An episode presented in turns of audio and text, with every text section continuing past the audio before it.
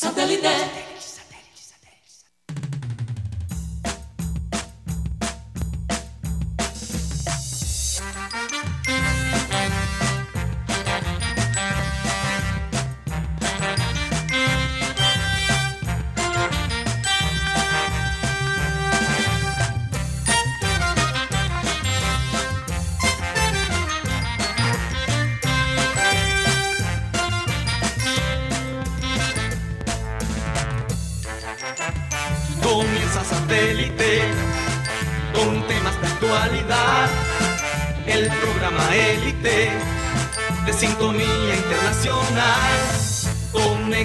A satélite.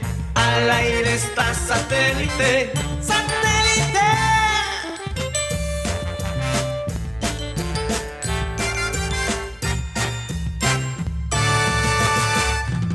Señoras y señores, bienvenidos a programa Satélite. Felices de estar de vuelta y comenzar una semana ya en el mes de febrero. Y bueno, falta, estaríamos contando que dos semanas para los carnavales, supuestamente. Sería dos semanas. ¿Cuándo son los Dos carnavales? semanas, sí, dos semanas. Sí. Dos semanas. Porque comienzan el, el 13. Bueno, Sí. el 13 es... La sinvergüenzura con la, con la quincena acompañándonos. Oye, bien planificada la cosa, ¿no? Uh, tremendo. Pero bueno, creo que van a poder ahorrarla porque Acá dice Guti que menos mal que no hay carnaval. Menos mal. se va a ahorrar, la gente se va a ahorrar una cantidad de plata. No hay una Guti harto de espuma esa carnavalera. Ya Pero no, eh, también gente va a dejar de ganar dinero. ¿no? Sí, claro. Sí, sí, hay Esa mucha la gente que va a parte- perder sus Esa ingresos. es la parte difícil, obviamente. Hoteles, Bueno, tantas cosas. sí, tantos, tantos Los sectores que van a Pero, Los pero realmente... un- Hoteles y moteles. Los hermanos del hotel. También. Los hermanos del hotel. y los el- que se perdían en esa época ya no se van a poder perder. El calle de los, el de los locos, ¿verdad? La calle de los La locos. calle calle, de los locos. la calle de los locos ya no va a estar. Los está locos, en, loco. los locos enmaicenados. Sí. Así que bueno, Pero tú sabes cuál es la calle de los locos, ¿verdad? Claro. Sí. claro. Dice- Ahorita contamos la historia. Bueno, ok. Pro- prosigamos. Para los que no saben, la historia de la calle de los locos. Muy interesante, por cierto. Bueno, eh, como siempre recordarles que estamos transmitiendo a través del Sistema Cardenal 1010 AM, que nos pueden ver, eh, escuchar, perdón, a través del TDT de Sistema Cardenal. Nos pueden ver y escuchar, obviamente, a través de nuestro canal YouTube, Programa Satélite, y nuestra página web www.programasatélite.com. Hoy están con nosotros Mateo Gueidos, Benjamín Gutiérrez, Juan Carlos Rocha, silla ausente. Ahí tenemos. ¿Qué pasó con la silla ausente? Parece que se les olvidó. Que poco a poco van desplazando los espacios. Juan Así Carlos es, que está recuperando del Novit, Del Novit. que no fue COVID, o sea, por eso dicen ahora Novit. No, Ah, es una gripa, ¿no? Es, Es Novit. una gripa, es una gripa, una gripa fuertonga. Bueno, eh, Rodolfo Herrera. Presidente Tenemos también a nuestro querido Yeyito, que posiblemente hable hoy para el placer de algunos oyentes, ¿verdad? También estaba incapacitado Yeyito, ¿no? Sí, estuvo incapacitado por unos días. Tenemos a la gente de producción, Benji Bula, Tosca Amargo, Alan Lara y quien les habla, Karina González. De todo, muchísimas gracias por estar con nosotros. Oye, bastante animada la música que me tienen de fondo. Oye, te siento bien así animada, a ti también entrando. Oye, es que el fin de semana la pasé deliciosísima. Una recarga completa de, de baterías. Sí, sí, sí, sí. Estabas lado Estuvimos- battery. está- estuvimos en la playa y bueno. Oye, tremenda brisa en Santa Marta. La loca estaba presente. en la noche, La sobre loca. todo en las tardecitas, pero pero el clima perfecto, ni muy caliente ni muy frío, es Como sencillamente decían antes, ni muy, muy, ni tan, tan. Así es. Muy, muy, ni tan. Y bastante desocupada, obviamente, las, eh, las zonas de, de Santa Marta, porque no es temporada alta, ¿no? Entonces uno puede aprovechar esos momentos. Pero bueno, vamos a comenzar el programa con la siguiente frase. Y dice así. Poder ser quien realmente eres es la mejor definición de la libertad. Y es que cuando tú no tienes que pretender ser una persona y tú eres auténtico, eres tú, no hay eh, que estar mintiendo alrededor de lo que tú eres. Uno se siente libre. Y Tienes que estar ocultándolo, Sí. tus actividades y esas cosas. No cosas. en el espantojupismo, lo que dice esa frase. Sí, básicamente. Además, yo también la relacionaría con el que, el que trabaja en lo que le gusta Mm. y que pagaría por hacer lo que está haciendo.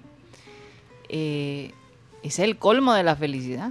Bueno, aquí en Barranquilla eso aplica mucho para, Y de la libertad también, ¿no? aplica para nuestro gremio. Totalmente, Aquí toca en muchos casos pagar para trabajar. Sí. totalmente. Pagar un espacio para poder hacer periodismo. Así es. Y que, Sí. te, y que te den la oportunidad desde el primer día en hablar en un, radio- en un micrófono, Ajá. la verdad es una sensación espectacular. Así es. Para que Guti cayó en un paracaídas y cayó Y en una bien. suite. Oye, pero es que Oye, yo te digo sí, una ¿verdad? cosa, yo te digo una cosa. eh, eso de todos modos, ser tú mismo, con el tiempo uno va perfilando, ¿no? Porque cuando eres joven, te- de, de alguna manera quieres demostrar a la gente quién eres tú, No solo eso, pero cuando eres joven todavía estás bajo la influencia de tu familia. de tu familia. Claro. O sea, hay ciertos factores ahí. Todavía estás descubriendo quizás las, eh, las barreras entre tú y, y- y tu entorno y tu comunidad también. Sí. O sea, eso, eso puede influir bastante. Hay, hay gente que se mete unos cuentos porque se lo dijo sus padres o un hermano o un primo. Sí. Y deciden toda su vida Basado en basado en ese de cuento. otras personas. Exacto, exacto. basado en el cuento de otra persona. Sí, yo creo que es importante buscar lo que a uno le gusta, eh, ser auténtico. La gente auténtica siempre sobresale, porque no tiene realmente eh, un- un- un- una maleta pesada. Sí. ¿no? Y los falsos tienden por ser desenmascarados. Total. Los No, y la lo- decepción lo- es fuerte. Como dicen acá, los falsetes o los falsiones. Los falsiones. Yo aquí le estaba comentando a Gutipedio, fuera de aire, que estaba leyendo la Biblia este fin de semana. Estaba leyendo Ecli- Eclesiastés. Eclesiastés, sí. Eh, hay un versículo que me parece muy interesante. Esto está en la Biblia, para que sepan. Esto no es invento de sí, Mateo. esto no es invento mío. No es un evangelio de Mateo. Otro Mateo. eh, suena como un De Mateo, de Mateo Gates. Suena como uno. Por eso te- hay que aclarar. Anda como. Anda, come con alegría tu pan y bebe de buen grado tu vino. Que Dios está ya contento con tus obras. O sea, ¿qué dice eso? No te compliques la vida. Sí. Cógela suave hasta cierto punto. Cógela suave. O sea, haz lo que puedes hacer, pero. No, o sea, lo resto básicamente. es- Déjaselo a Dios hasta cierto Sí, punto. exacto, lo resto es vanidad. Lo que tú haces más allá que eso es, es vanidad. vanidad. Decía el extinto Roberto Esper Baje, prefiero comerme un bollo limpio tranquilo que un pollo asado correteado. Buena observación. Oye, y yo te digo, si hay alguien, eh, de- en el, hablando ya del partido del sábado, que realmente fue, para mí, emocionante, la verdad. Sí, todo el mundo ha dicho, wow, se equivocó en los cambios al final, eh, faltó allí de pronto Sí, un poquito de experiencia, Amaranto, pero, pero fue emocionante el partido. Y el toque más emocionante fue cuando Viera mete ese gol, se quita la camisa y empieza a celebrar. Yo preocupada, le van a dar tarjeta amarilla al hombre. Se la dieron. Y se la dieron. Pero bueno, valía la pena ese. Él se, se, se, se despojó. Fue Sí, es como que- un- fue una, una verdadera celebración, ¿no? Sí, porque y fue, Borja también. Fue gol, fue gol de partido. Sí, Sí, Fue de ganancia. definitivamente. Está ahí uno, bueno. y además definió el marcador. Y ahí esa eso, espina. Es gol de partido porque resuelve el marcador. Resuelve. es como cuando en el béisbol bate- bateas un hit y si tu compañero llega a la llega a la, a la base final, Mm. Lo que llaman al walk plato. off. walk off. Walk off. walk O sea, off, lo que walk off. tú caminas porque ya terminó el Sí, partido. Aunque ya. después te van a recibir a punta de Ya. aguayuyo. Claro. No, no, no. fue- Hoy Guti vino inspirado. Oye, Estoy aquí Aguayuyo. pareciera que Guti también estuviera por allá ¿no? en Magdalena, inspirándose. Eh, Uy, ¿cómo así? Pero lo que digo es que se notó también en las celebraciones de, de Borja. Oye, el abrazo de Amaranto con, Hay esa espina. con Viera. No, y lo que, pasa es que, América. lo que pasa es que y un partido contra la América no es cualquier partido, ¿no? Ya tiene unos ribetes especiales por todo lo que ha pasado, no solamente en los últimos tiempos en cuanto a las disputas de Sí. títulos, de semifinales y tal, sino por todo lo que se escribió, lo que se dijo en redes sociales, la- las diferencias con Teófilo, la sanción de los jugadores del América. En fin, era un partido que tenía un valor especial, distinto, y por lo tanto ganar ese partido, Era importante. ya en el momento de la agonía del compromiso, era trascendental. Total. O sea, eh, es un partido arrancado temporada que no, bueno, sí, eh, implica el hecho, por ejemplo, de que Junior es el líder absoluto, o que sume nueve puntos en la tabla de posiciones, eh, pero además también es, sacude el Junior de todo esto que ha venido rodeando las confrontaciones con el América. Porque aquí ya la gente estaba diciendo, no, que el papá de Junior es el América. Viene acá y de hecho le hizo un tremendo partido hasta las expulsiones, ¿no? Sí. Oye, e- esa, esa tarjeta roja que le dieron al jugador por, por haber básicamente pateado a Teo. Lo pisó. Lo pisó. lo pisó. Oye, pero buscó, pero buscó la pierna de Teo. Para, Sí. para mí fue a propósito. Yo- Claro. Eh, yo, no, yo, yo me lo imaginé. Sí, sí. Es- Fue una No, venganza por, por los compañeros que sacaron. Él, él- trató de, de- de, eh, Disimular a- la hacer cosa. una magia ahí, Mm. Como si él estuviera persiguiendo la bola, pero la bola iba en otra dirección completamente. El tema es que si, si esta jugada se da sin cuando no hay bar, puede ser una amarilla nada más. Pero como No, es que el árbitro la dejó pasar. Sí, el árbitro estaba ahí mismo. No era ni lo- lo amarilla. vio. El árbitro lo vio. es más, tú- si, si te pones a mirar la expulsión de Juan David Rodríguez, he escuchado varios comentarios que dicen que si esta jugada se da en Inglaterra, no ponen ni amarilla. No, no, no, estoy de acuerdo. Lo, que han dicho eso no ven el fútbol en Pero en- Inglaterra. a mejor- como que como que abrieron Quizás en antes. Inglaterra hace 20 años. Sí, porque porque como tal la jugada se ve muy fuerte, pero este Juan David no llega ni siquiera a alcanzar a darle de- Claro. de, lleno. Pero, pero bueno, con las tarjetas rojas también vale la intención. O sea, entró con las piernas abiertas. eh, o sea, eh, para, para mí, Lo que pasa es que estaba ya estaba marcada por la tarjeta contra Eh, Andrade. O sea, el árbitro se había Sí. condicionado a sí mismo. Exacto. Cierto. En, en esa jugada, pues pensó, ya yo le Pero mostré. ustedes básicamente sienten que el árbitro de alguna manera benefició al América porque el hombre extendió el partido. Uy, Es como si le estuviera dando chance a ver si el por- América Sí, para empatar. eh, para empatar. Sí, yo, yo creo que el árbitro pues tuvo algunos, le, le dio algo ma- le dio algún manejo a las situaciones. Mm. Eh, por no decir que, que tuvo una- un comportamiento sesgado, pero eh, yo creo que eh, actuar actuar con esos condicionamientos, como tú dices, bueno, eh, lo que pasa es que ya le expulsé a uno, apenas me den papaya, le echo a ellos también otro. Y dio papaya. Sí. Y se Dio dio papaya. papaya, aunque yo co- que sí. coincido con Guti.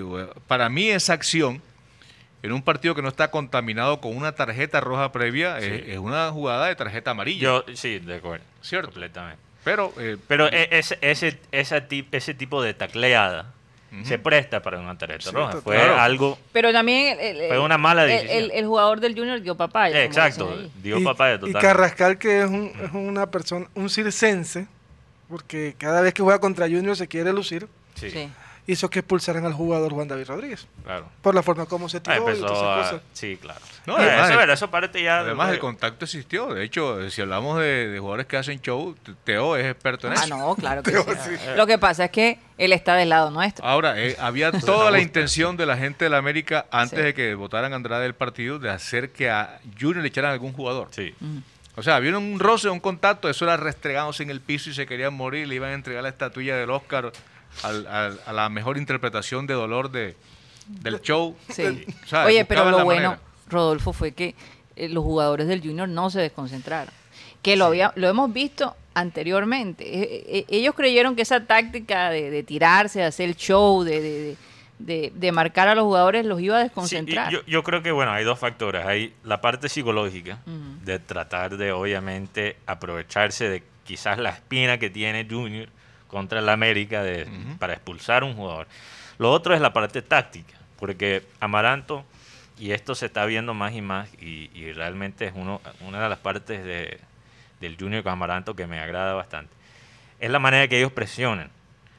Y si el árbitro empieza a sacar tarjeta amarilla, tarjeta roja, ya no presionas como antes. Ujú. O sea, tú ya no puedes presionar a la defensa la manera que lo hizo Junior en ese partido.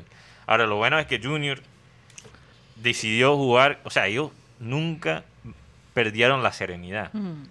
Jugaron, o sea, y bueno, había unas modificaciones tácticas después de la tarjeta roja, pero vi a los jugadores muy, muy Concentrado. estables. Es que la roja, la roja apaciguó, las dos rojas apaciguaron los ánimos. Y, y yo creo que el jugador que tenía las luces encima era Teófilo. Sí, claro. Pues, Y iban a buscar la forma de hacerlo, pero Teófilo, por- por- después de muchos partidos, se está viendo un Teófilo lejos del lejos de la, de la patada. Porque Teófilo a veces cuando el jugador le pasaba, le tiraba ahí como en, como, como en la calle. Sí, El sí, los ahí. golpecitos ahí para, claro. De igual, de igual no de- sentí que Teófilo eh, quiso robarse el show. Él se integró bastante Pero al equipo. Es que en, en este nuevo sistema ya Teo no tiene que ser el show, ni, ni, ni show en el sentido de sus acciones, ¿verdad? Pero también de manera futbolística. Él él, por ejemplo, ya está jugando más como, más como un 10 Mm. y no tanto el 9 y medio que ha, obviamente, Ahora, ¿ustedes piensan- representado su carrera por... Que hizo años. falta Sambuesa, definitivamente. Sí, Sambuesa hizo falta, pero Pajoy Pajoy no jugó mal. Para No, bien. Hay gente diciendo y que bien. Pajoy, qué partido desastroso. Y bueno, yo me vi el partido equivocado. No, yo, yo, No, no, no, yo no. vi Yo digo yo, porque yo- por lo menos, por lo menos el, el trabajo que hizo de coberturas, Mm. Pero es que hay un detalle que, que marca una, una importancia en lo que tiene que ver con el manejo del bloque defensivo del Junior. Es que le, le botan a un volante central, como Rodríguez, y Amaranto no, no eh, recompone la figura. Es, es decir, no coloca otro volante de marca, sino que colocó a Pajoy a hacer pareja con Fabián Ángel. Obviamente Ángel por izquierda, Pajoy por derecha, y tenía que ser Pajoy una cobertura de su sector como volante y también de esa zona como volante central. Sí. Y bueno, y yo creo que eh, se dan dos coyunturas. El hecho de que Junior incrementa su caudal ofensivo, porque Teófilo crece cuando el América se desbarajusta defensivamente.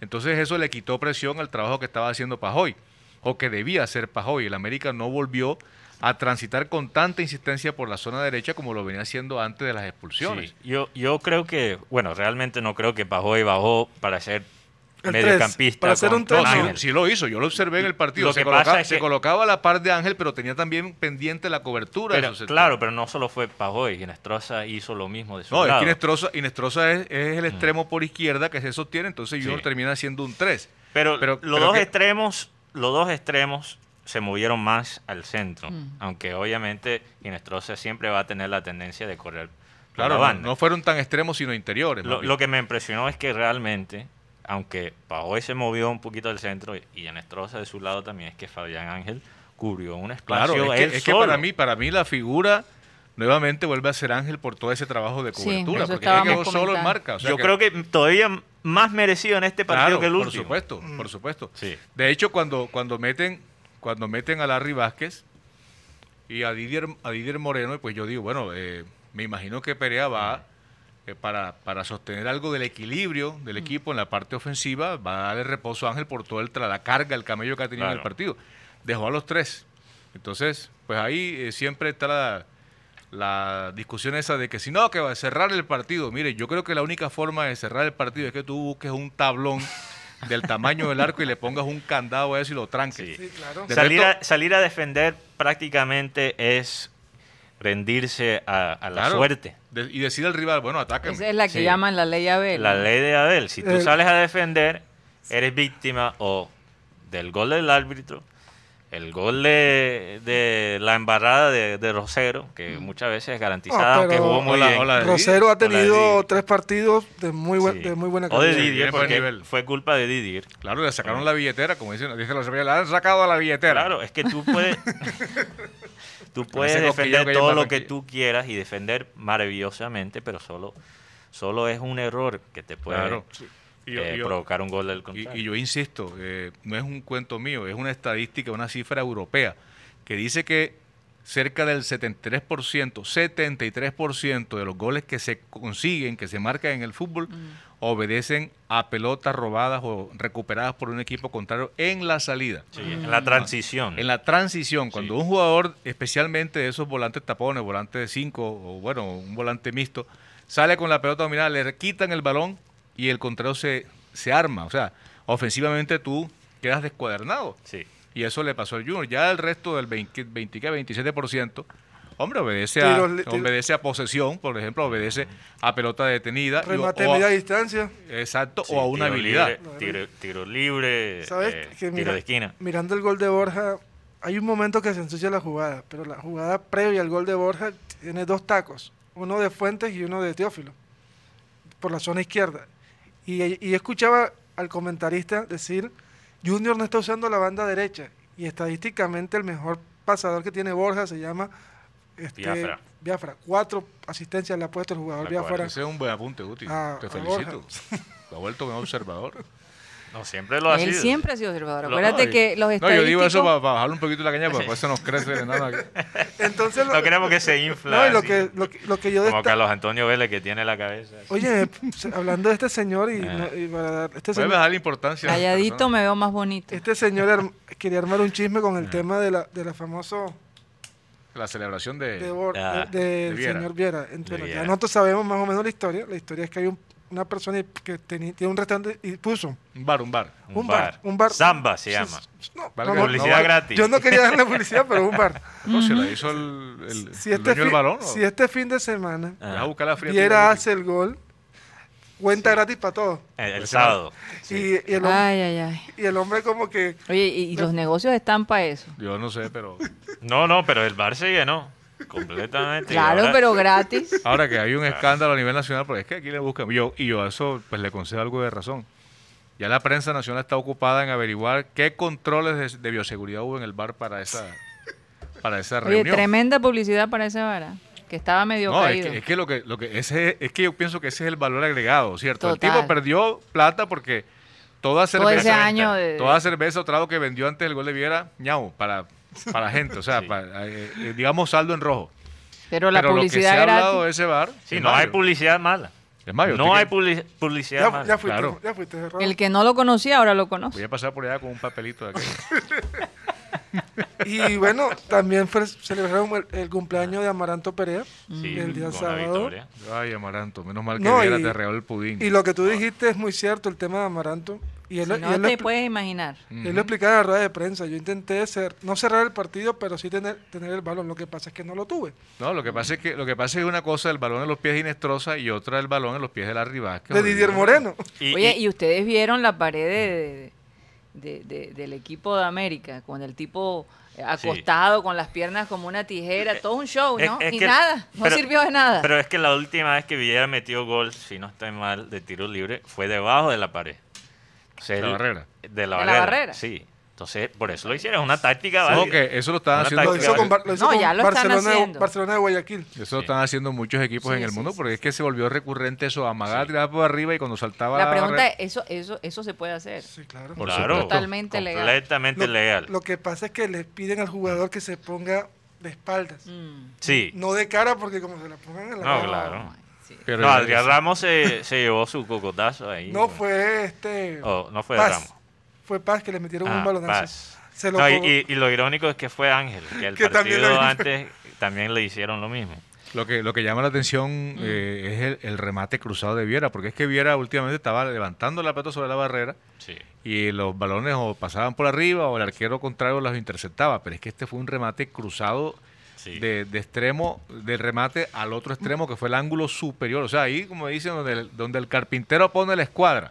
Oye, ¿y con qué fuerza le pegó? Sí, exacto, no fue, no fue colocación, fue, fue bueno, eh, ambas cosas, ¿no? ambas, Obviamente. sí. Muy pero, pero la- pero, pero no metió, nada como decía Abel González, por arriba, por el cielo del, del, del arco. Fue, fue en, el to- cielo. en ¿no? todo el ángulo. Eh, sí. eh, en eso todo el es- ángulo, En todo el todo el ángulo, ángulo. Muy parecido al que le hizo el primer gol de Viera, se lo hizo a Millonarios en A una semifinal, muy parecido. Aunque él Sí. dice que este es mejor.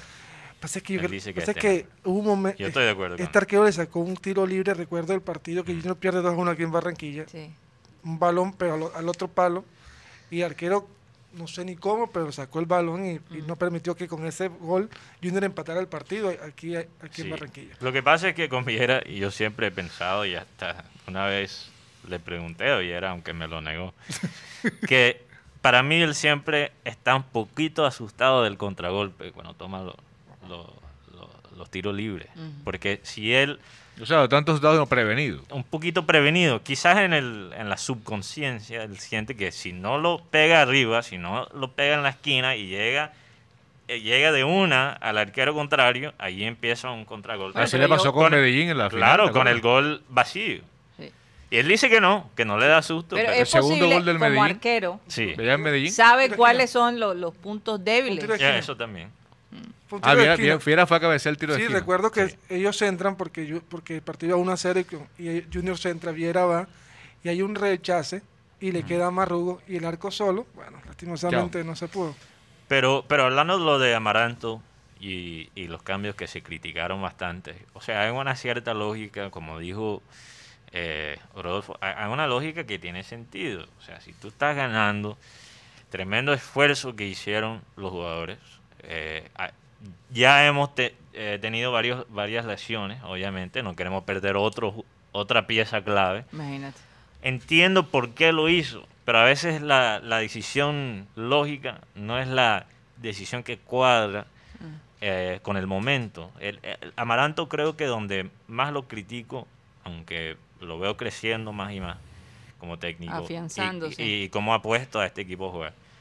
Es, a veces él pierde sentido de- del partido. A veces se mete quizás demasiado en teoría en vez de ver lo que está ocurriendo Claro, enfrente sí, de él. Un oyente me dijo, bueno, pero es que ahí se nota un poquito la influencia de de Comesaña. Comesaña, claro, la gente lo está Sí, diciendo. y sabes que también viendo, bueno, Él tiene que definitivamente salir de, ese, Sí. En de esa influencia. En favor de Amaranto y los cambios, la, la jugada empieza con Dani Rosero, un pase a Didier Moreno, él se la, él la, la toca y le queda a Larry Vázquez y de ahí se da la falta que cobra Viera. Claro, Claro. es cierto, es cierto. Si Entonces- la verdad que no hubiera estado en el campo, me Sí, hubiera dicho y eso. lo otro, el cambio que yo sí no entendí y todavía muchos se preguntan, la entrada de Marlon Piedradita, ¿a qué entró? Mm. Y sacar a Fabián Ángel, que en ese momento Sí. ya era, era la fortaleza del mediocampo de Junior. Pero bueno, Oigan, Tal, Ah, vez, eh, tal vez por, tal vez por el, el, digamos, el agotamiento. Y el aunque él es un pelado, ¿no? y Dice, el no, pero ¿qué partido que, se va a y cansar? el partido que 20 años. viene Todavía más razón también para Exacto. proteger su carrera. Me preocupa Oigan, el partido este sí. del, del miércoles por el tema de la cancha. Recordemos que es en, en Zipaquirá. Entonces muchas personas están como que, bueno, entonces ¿qué va a llevar a Amaranto Perea?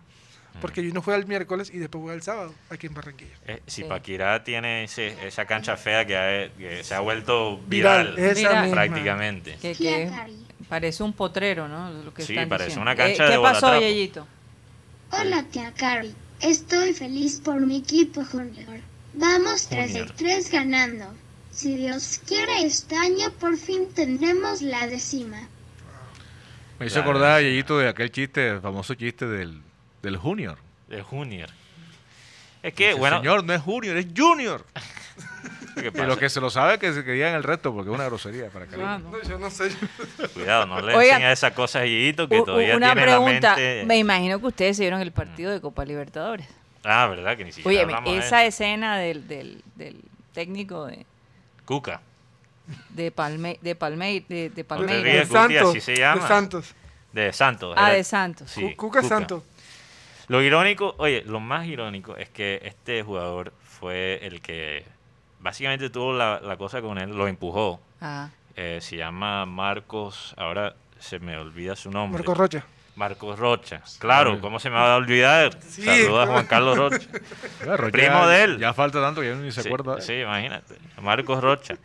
Marcos Rocha estuvo en el equipo del 2013 que ganó la Copa Libertadores Atlético Mineiro De Ronaldinho, claro. de Ronaldinho que dirigió Cuca. Sí, Entonces claro. fue su, e- él empujó su ex técnico, empuja a Cuca, coge la bola y lo que no me- no entiendo realmente, aunque me pareció sucio lo que estaba tratando de hacer Cuca, lo que no entendí es por qué la tarjeta roja del técnico, si lo empujaron a él.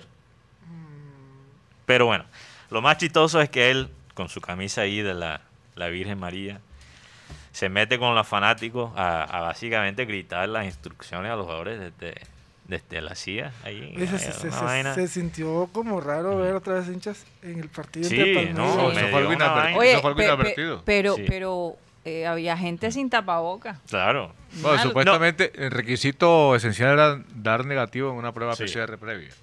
Bueno, me- Pero- me, pero- siento contento para un fanático famoso de, de Palmeras, este niño ciego, donde la mamá básicamente le, le hace como los movimientos en la mano para que él Sí. sepa lo que está ocurriendo en la cancha. O Él se, lo, o se lo narra aquí. eh, Se lo- se lo narra, sí. pero también está haciendo los movimientos en la mano. Se le hace- Las dos pero fíjate, ese dato es bueno para, para algunos invidentes que, que dicen, bueno, ellos ven, ellos, bueno, ven el fútbol con la narración, obviamente, Claro. porque no, no tienen la, el sentido de la vista, pero que, le, que una parte de tu cuerpo te vaya orientando por qué parte va el balón, Sí, claro. ¿cierto? Sí. No, pero qué Creativo, estrategia, qué, qué, qué inteligencia. sí. Hay, hay ciertos La de la miembros de la, prensa que creo que necesitan usar la misma táctica, aunque, aunque tengan vista. Oigan, pero ustedes sienten que Palmeiras era el equipo que debía haber ganado. No, no, no. Yo, para, para mí, bueno, Factor suerte. suerte. Yo, hay una estadística muy interesante analizando las oportunidades del partido. Santos tuvo la mejor oportunidad Mm. de una probabilidad de 22%. La oportunidad que metió Palmeiras para ganar el partido casi al final tuvo una probabilidad de 2%. Un jugador Claro, suplente. Que Es un jugador suplente. ape- imagínate. apellido Breno. Y, Claro eh, que eso, eso, eso es lo que hace el, el fútbol eh, que hace que tengas estas heroicas, ¿no? Porque sí, sí, sí. para mí Santos, digamos, uno se remite Lo, lo también, imposible se vuelve posible. claro, uno se remite al partido previo, Mm.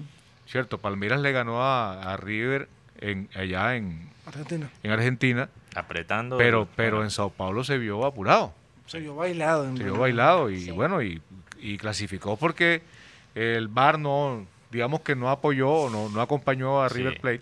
Sí. Mientras que el Santos sí hizo partidos de verdad eh, estratégicamente y tácticamente muy bien jugados frente a Boca. Uno dice, bueno, Sí. pero si nos remitimos a esa semi, ¿cierto?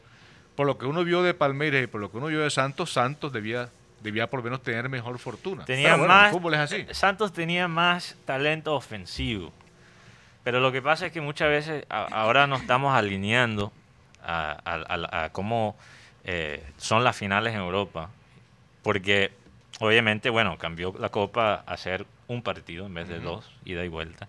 Y muchas veces en un, en un partido, en una final de un partido, cuando juegan dos equipos del mismo país, son estos tipos de partidos bastante cerrados. Lo otro es que Claro. Abel Ferreira, técnico portugués, Sí, los portugueses son los están de técnicos. moda, Claro, están de pero, moda. pero desde antes de Mourinho, los técnicos portugueses siempre han sido técnicos pragmáticos que, que buscan la manera de ganar como sea.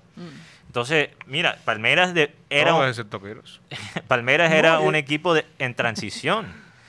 Y, y en unos meses, Abel Ferreira, con este método más resultista, Resultadista. re- resultado, ¿cómo sería? Resultadista. resultadista, me gusta más resu- resultista, eh, ha llevado a Palmeiras a una Copa Libertadores Es como el cuento de la vecina.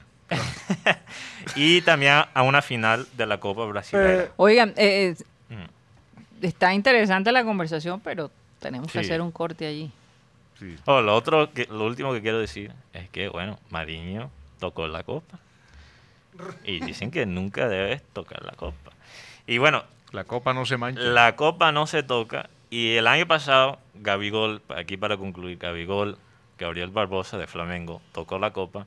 Pero tú sabes que tú ves la, la, la foto de, de, de Gabigol tocándola. Y el man está, o sea, con una confianza. La tocó completamente se, apoder- se aferró a Sí, ella. verdad. Con, con toda la confianza del mundo, mientras que Mariño lo tocó como medio asustado. Como Si la vas a tocar, Toca. Tócala con tócala con todo. Si no, no la Así toques. es. ¿Qué le dice Alan a la novia? Así es. Saludos a Alan. Lara que está con nosotros. Bueno, vamos a un corte comercial y ya regresamos. Continuamos con un programa satélite transmitiendo a través de Sistema Cardenal 1010 AM y de nuestras redes digitales. Bueno, eh, esta es la hora del el churrasquito y hoy el comercial lo va a decir Mateo Gueidos. Excelente. oh, wow, yo pensé que era una- un chiste. yo pensé que me Hoy te tocó, hoy te tocó a ti, Mateo. A ver, Bueno. ¿cómo va? ¿Cómo es va? Que, es que para mí hablar del churrasquito no es, no es publicidad, porque además no me pagan.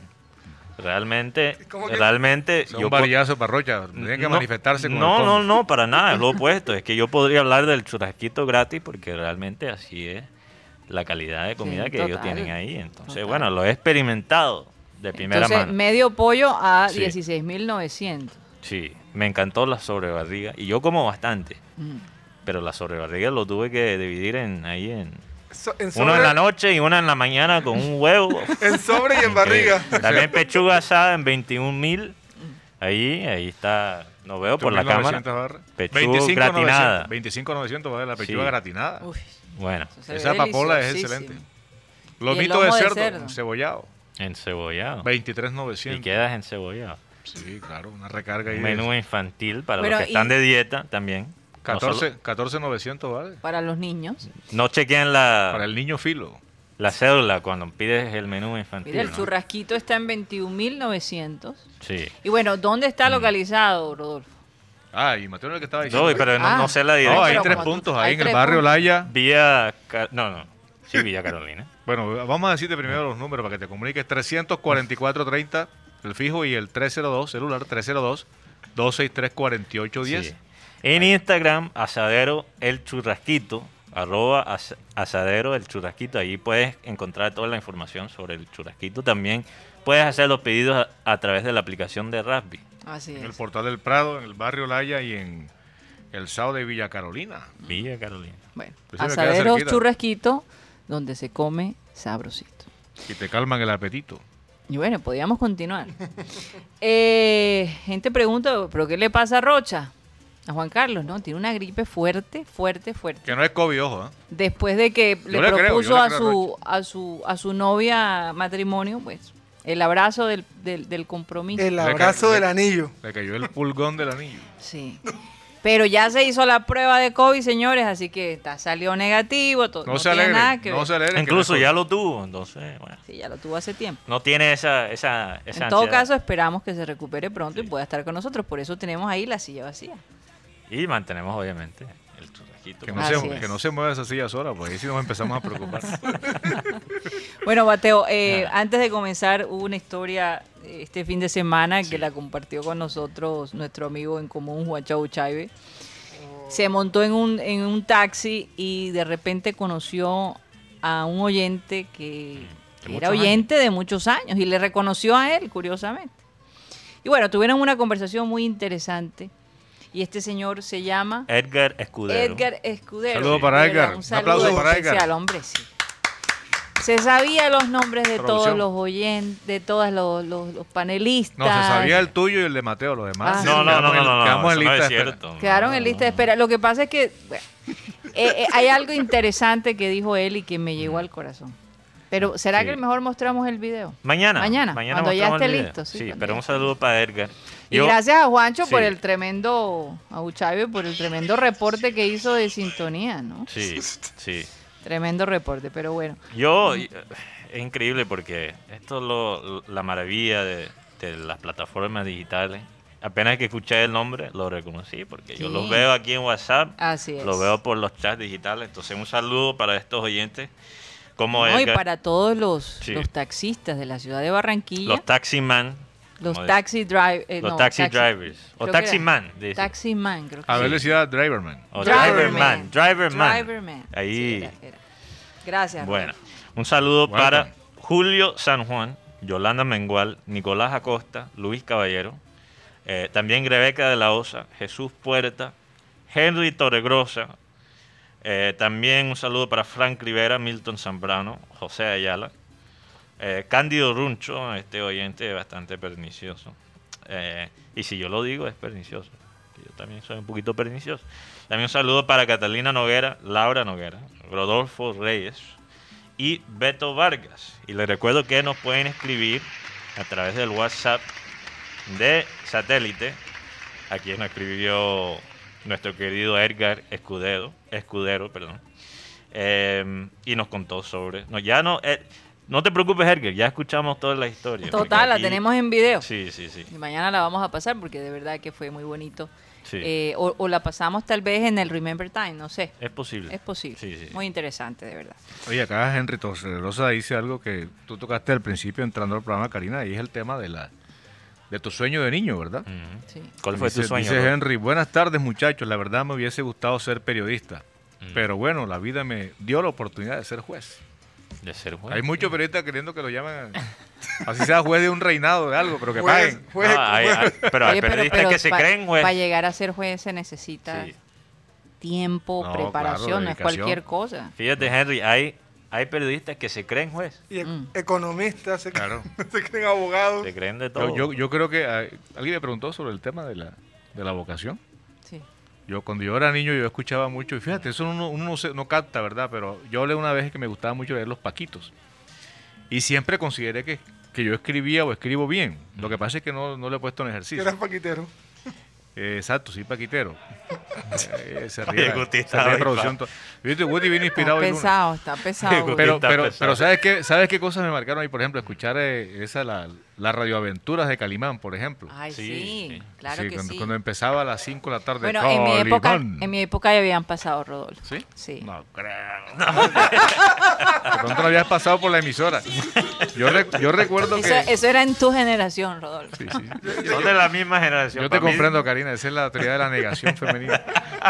Eh, yo me acuerdo que empezaba a las 5 de la tarde. Calimán, el hombre increíble. Y empezaban con unos efectos Sí. y tú te tragabas todos los amagues. Por ejemplo, empezaban con el efecto del avión. Y empezaban. un narrador decía, Calimán y el pequeño Solín van en un avión de S3 rumbo a las selvas de Borneo. Entonces el tipo empezaba a decir, de repente uno de los motores pr- produce un estallido. Y tú escuchando y viendo el avión en tu mente. Entonces, un día cualquiera, pues, pues en la encrucijada esa en la que tú te, te enfrentas de saber qué, qué escoger o qué estudiar, cuál va a ser tu profesión. Yo recuerdo que estaba en mi casa y mi hermano me había regalado una grabadora con micrófono. Ajá. Y, y esa grabadora, pues yo le saqué amplificación por un speaker y empecé a, A narrar. a narrar, a decir algo. no Hacer recuerdo. voces. Sí, Sí. pero eh, igual también eh, yo me inclinaba un poco por la contaduría pública. Mm. Entonces fui al que. Rodolfo tiene cara de contador público. Gracias, gracias. Cuando me pongo las gafas, peor. ¿eh? Señor contador. Eso me dijo alguien una vez. Y dice, "Ah, tienes cara de, De matemático. de matemático. Entonces resulta, me monto, me monto yo en un bus esperado por venir. Yo había hecho dos exámenes en la autónoma, uno de, Ah. uno de comunicación social y uno de contaduría pública. Bien. Y veo yo que se monta un contador con esos libros. Yo no sé si los siguen usando, ¿no? Esos libros contables que eran así, estilo de libro gordo de petete. Sí, yo- y saca ese man un sacapunta y empieza. Y va en ese bus sacando cuentas el man y tiraba calculadora por aquí. Y yo veía que el man se rascaba la cabeza. Y, y dije, no, esa vaina no es para mí. yo me quedo con el Junior. Tremenda conclusión. Sí. Fíjate que a mí me tocó, yo- mi- eh, mi padre nos hacía las radionovelas y Ah, él ¿él- hacía los efectos ¿Sí? y el caballo cuando el caballo hacía todo este tipo de y, y él no los hacía y la y además nos contaba cómo que, que lástima no haber podido grabar todo eso. ¿no?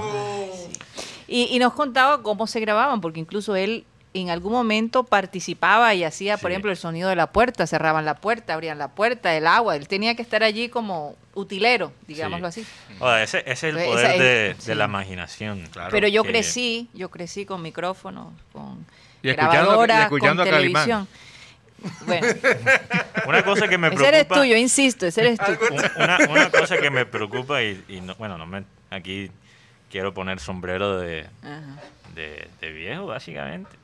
¿Por qué? Porque lo que voy a decir suena como alguien que no tenga mi edad. Ajá. Pero comparto en esta opinión. Una cosa que me preocupa a veces de tanto pantalla, tantas pantallas, Mm. de las películas y de la televisión, aunque también tienen Sí. su maravilla, también tienen su, eh, su belleza y su arte, eh, es una manera de ver las cosas muy pasiva. Mientras cuando tú escuchabas una historia por radio o cuando lees un libro, Sí. es todavía más poderoso la imagen, aunque no estás viéndolo físicamente, porque es algo que tú creaste. Claro. Obviamente inspirado en las palabras escuchadas o leídas, pero es lo que, o sea, lo que tú te puedes imaginar es todavía más poderoso de lo que tú puedes ver en una pantalla. Mateo, yo tengo entendido que tu mamá te echaba unas carretas y unas Sí, historias de niño.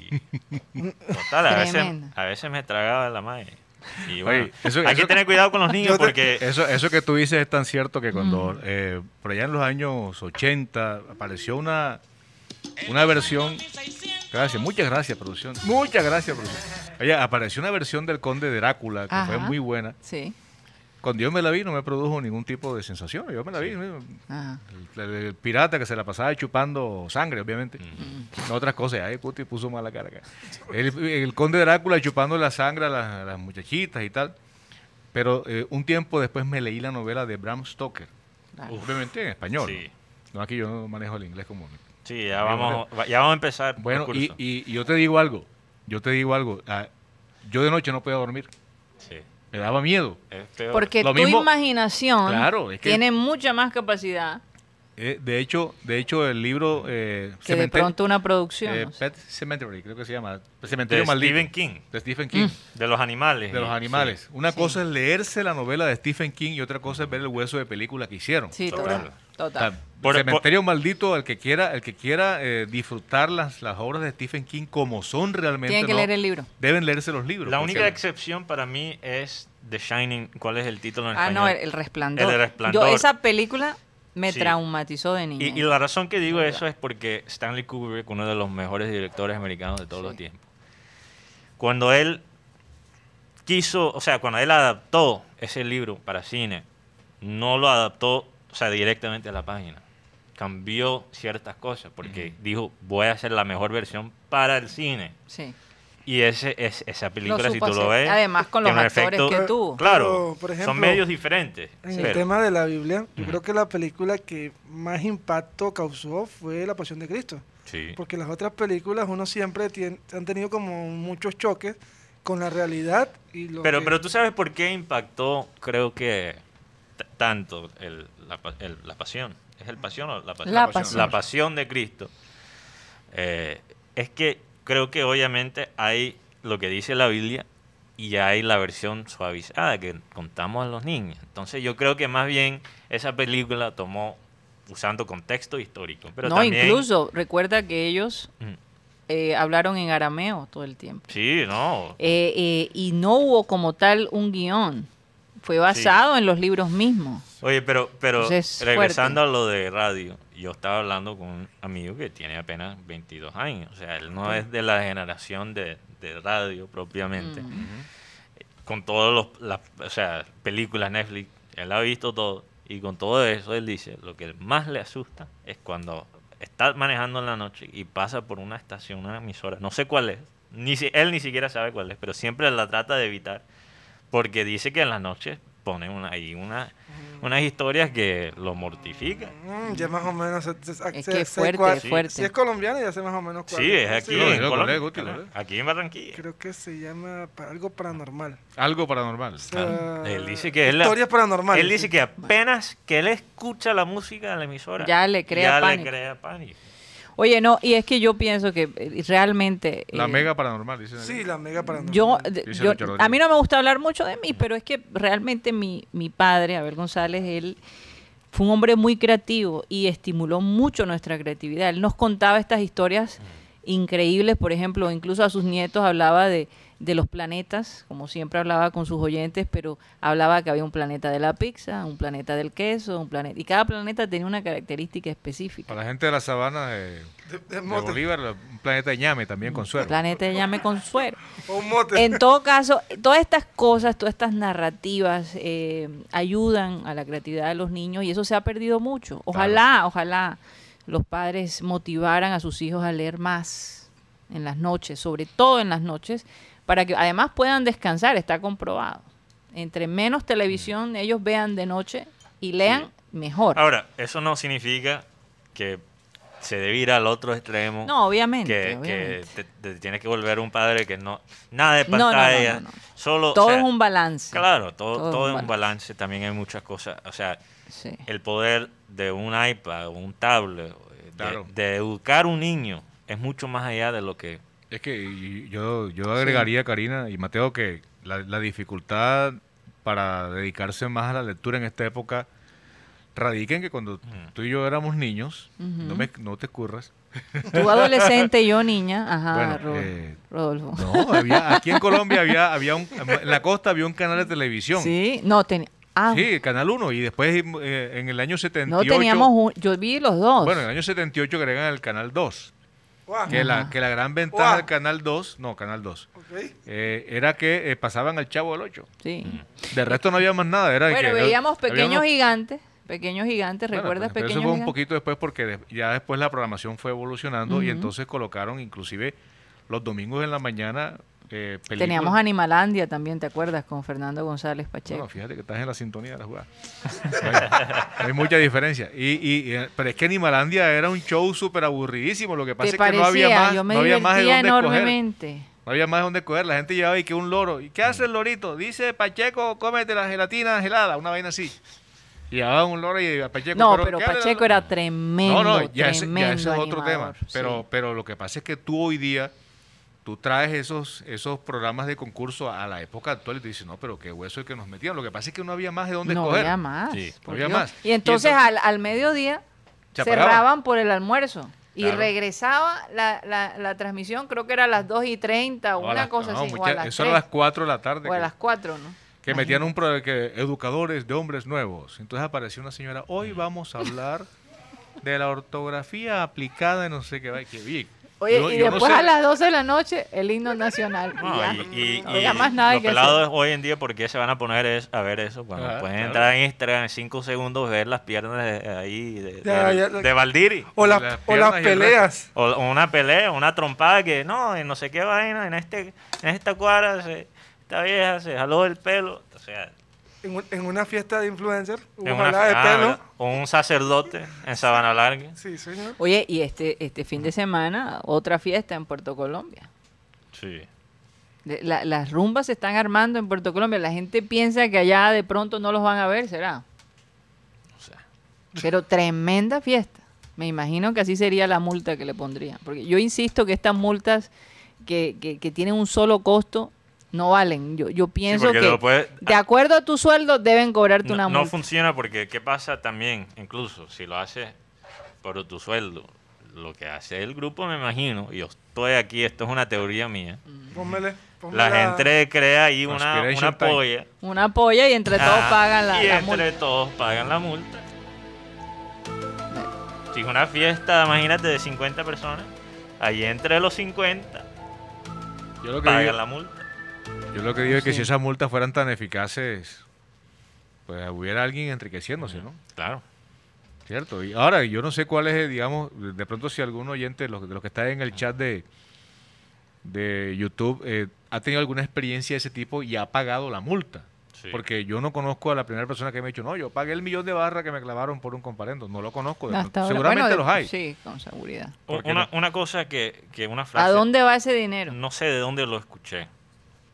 No sé de dónde lo escuché, pero alguien una vez dijo que cuando tú pones una multa como un castigo, lo que estás diciendo es que es un es algo ilegal para la persona pobre y no para el rico. Uy, Eso es lo que pasa. Wow. Cuando tú pones un castigo como una multa, significa que para la persona que está pensando en qué comer todos los días, ¿verdad? Es un castigo, pero para la persona que eso es nada, no es. O sea, Oye, es un ahora que, habla, estándar. ahora que hablas de castigo, ayer me estaba viendo por la quinta vez, tal vez, Mm. Betty la Fea. Eh, y hay una escena en Sí. donde van a, a- a castigar a las del cuartel de las Ajá. feas por haber llegado tarde. Y resulta que Patricia, la amiga de Marcela, una de las dueñas de Comoda, también llegó tarde. Pero ella quiere castigar a las de cuartel Sí. de alguna manera para vengarse de, de Betty, Claro. ¿no? Porque estaban celebrando la presidencia de ella en Sí.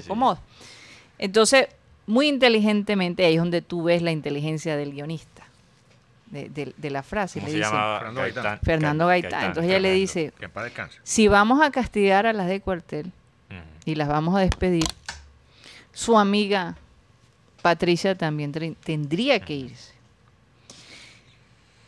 Entonces, no puede ser que las leyes sean para ellas y para su amiga no.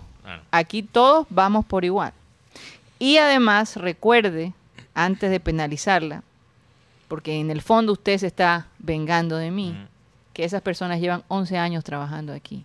Una acaba de tener un bebé, la otra es madre soltera. La- le hizo un repertorio que no pudo, no pudo decir nada. Y eso es, eh, así pasan las cosas en la vida Claro. real. No, las multas realmente no, no funcionan porque le dice a la persona que puede pagarlas que, que tienen prácticamente vida libre. Pero seguro. ¿qué dijo Betty? Vamos a ponerle una sanción, no despedirlas, pero se van a quedar sin un día de sueldo. Tenlo por seguro, Mateo, que los que tienen con qué pagarla son los que menos pagan. Exacto. Eso hacen eso una llamada, oye, no sé quiéncito, ven acá, ¿quién Ah. conoces tú ahí en un juzgado que me puede ayudar? Porque me pusieron un comparendo y, el, y los policías eso no me atendieron lo que yo le estaba diciendo, yo iba pasando por ahí. Eso es lo peor de todo. Yo ni Sí. siquiera iba, yo iba en el carro. Déjate, de- déjame, ya hablo con fulanito y ya te, te, te cuadro esa cosa. Claro, tienes que, mira, preséntate tal día a tal parte del juez de no sé qué cosa, de pequeñas causas y no sé qué vaina y tal. No, yo mando, yo mando al empleado mío que vaya él. Ah, li- listo, mando una fotocopia de la cédula para que te quiten eso. Ah, ok, ya, listo, fuera. qué do- do- doloro- Así es. doloroso pero real. No, yo no sé, No, yo, yo, digo, yo yo te digo digo con sinceramente. Por eso, lo- doloroso pero real. Lo he Ahora, palpado de cerca. me Sí, pasó en, ahora es. que estábamos en, en Santa Marta, eh, en un edificio cerca del hotel, total- lo- los dos días del fin de semana, tremenda rumba. Pero tenían DJ y todo. Yo digo, ¿dónde está la policía aquí? En Santa Marta. Tremenda rumba. Y lo- lo- lo- los, Y la peor es que gente que, vivía, la, la gente que vivía en ese edificio, yo digo, óyeme, este, ¿y cómo se aguantan eso? No, A pero nos- y si le pasa como la, a la pediatra que fue a, a reclamar y le levantaron a muñeca. No sé. Pero me, llamó muñeca- la atención. Bueno, ya que- Santa Marta manejará como maneja, pero me llamó la atención dos noches seguidos y tremendas rumbas. ¿ah? Y el Sí. tipo que le muñecó después salió como un santico pidiendo disculpas, presentando disculpas, que es la expresión correcta. Sí. Y ya, ahí quedó todo. ¿Ya? Ella quedó con su labio reventado y su ojo morado y ya. Oye, aquí, me- aquí escribe algo curioso. No, pero él tuvo sus consecuencias. Acuérdate que él perdió su apartamento. Hay una serie de cosas No, no, que no, le pasaron a él esta persona. Supuestamente lo sacaron, él estaba arrendado. Le dijeron, señor, le ¿Se ocupa el va? apartamento y bueno, y ¿Se lo va? que hay es oferta de apartamento en esta época en Barranquilla. Sí. Dice un chiste, eh, dice Milton Rápidamente, Zambrano. porque ya nos tenemos que ir. Le dice el papá a Betty, ¿cómo te enamoraste del desgraciado ese de Armando? Betty responde, bueno papá, así lo vi, así lo conocí y así lo querí. y le dijo Nicolás, Betty, no lo supiste DC. Oye, me recuerda a alguien por ahí que usó esa palabra hace poco. No se burlen Bueno. ajena, hijitos. Ay, Dios mío. Nos vamos de Sistema Cardenal. Muchísimas gracias por haber estado con nosotros. Recuerden que estamos de 1 y 30 a 2 y 30 de la tarde en la 1010 AM. Pero seguimos en nuestro Clean Clean Digital a través de nuestro canal de YouTube, programa satélite. Muchísimas gracias. Nos vemos mañana. Satellite.